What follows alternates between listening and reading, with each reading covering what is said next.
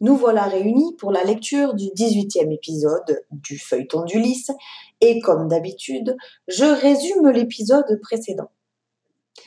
Pour apaiser la colère d'Artémis et que cessent les vents contraires, Iphigénie, la fille d'Agamemnon, doit être sacrifiée.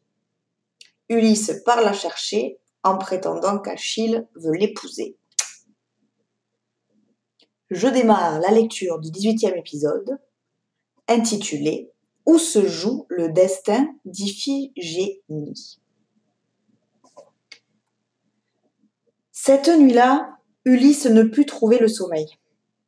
Il devait ramener Iphigénie à Aulis, mais comment laisser croire plus longtemps à la jeune fille qu'elle partait se marier avec le plus valeureux des guerriers grecs? À l'aube, il n'osa regarder en face Clytemnestre qu'il multipliait les questions à propos d'Achille. À quoi ressemblait-il? Était-il heureux d'épouser sa fille? Pauvre Achille qui ignore comment Agamemnon se sert de lui, pensait Ulysse. Ses réponses au ton bourru ne décourageaient pas Clytemnestre, tout occupé à ses rêves de mariage, mais alertèrent la subtile Iphigénie elle trouva un prétexte pour éloigner un instant sa mère et se retrouver en tête à tête avec Ulysse. D'une voix douce, elle dit alors Vous n'êtes pas ici pour m'amener auprès de mon fiancé, n'est-ce pas? Ulysse soupira. On ne peut pas mentir à un regard aussi clair, un front aussi pur. Vous avez raison, belle Iphigénie. Ce mariage est une ruse inventée par votre père. En réalité, le sort des Grecs dépend de vous puisque la déesse Artémis réclame votre mort pour apaiser sa colère contre Agamemnon. Dire la vérité fut un grand soulagement pour Ulysse. Il redressa la tête. La réaction d'Iphigénie le stupéfia. Elle lui saisit les deux mains et murmura très vite. Ne dites rien à ma mère, surtout, elle ne me laisserait pas partir. Le destin de mon peuple en dépend. Je vous suivrai jusqu'à Aulis. Empli d'admiration et d'émotion, Ulysse n'entendit pas les battements d'ailes d'une chouette qui s'éloignait. Le voyage jusqu'à Aulis fut, contre toute attente, presque joyeux. Iphigénie affichait une belle sérénité. Elle n'avait pas hésité une seconde sur la décision à prendre et observait la vie autour d'elle avec passion. La moindre touffe d'herbe odorante enchantait ses narines. Le plus petit oiseau aperçu lui arrachait des cris de joie. Elle cueillait des fruits sur les figuiers sauvages ou les orangers croisés sur leur route, et ne se plaignait de rien. Ulysse avait repris son assurance depuis qu'il avait quitté Mycène et que le piteux mensonge était derrière lui, mais il gardait le cœur lourd, n'ignorant pas que cette charmante enfant qui croquait la vie à pleines dents cheminait vers la mort. Lorsqu'ils furent en vue du campement des Grecs à Aulis, un nuage assombrit le regard d'Iphigénie. Elle chuchota simplement. Dommage. C'est déjà fini. Pas un mot de plus, pas une larme. Ulysse admira encore plus son courage.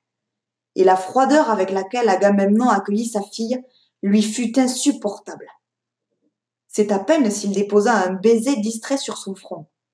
Il ne la prit pas dans ses bras, la félicita de manière protocolaire pour ses fiançailles avec Achille. Ulysse avait envie de hurler. Mais tu ne vois pas qu'elle se sacrifie pour racheter ta faute à toi Il garda le silence. La nouvelle de l'arrivée de la fausse fiancée avait fait le tour du camp et les soldats affluaient de partout pour voir cette jeune beauté.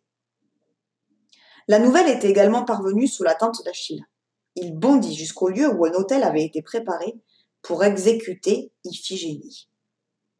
L'hôtel était dressé face à la mer, non loin de la tente d'Agamemnon. Iphigénie, revêtue d'une longue robe blanche, marchait pieds nus sur le sable.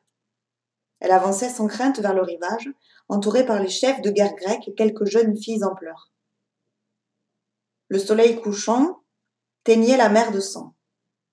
Achille surgit brusquement face à Iphigénie et interpella Agamemnon. J'apprends que tu as attiré ta fille ici en utilisant une fausse demande en mariage de ma part. Honte à toi. Quel père sans cœur es-tu? Quel homme es-tu pour manipuler ainsi les uns et les autres selon ta volonté? La colère d'Achille était terrible. Il brandissait son épée. Ses boucles rousses se dressaient autour de sa tête comme une crinière de feu. Furieux à son tour, Agamemnon s'apprêta à se battre, mais Iphigénie, écartant doucement l'épée d'Achille de la main, dit d'une voix claire. Je suis touché par ton intervention, Achille.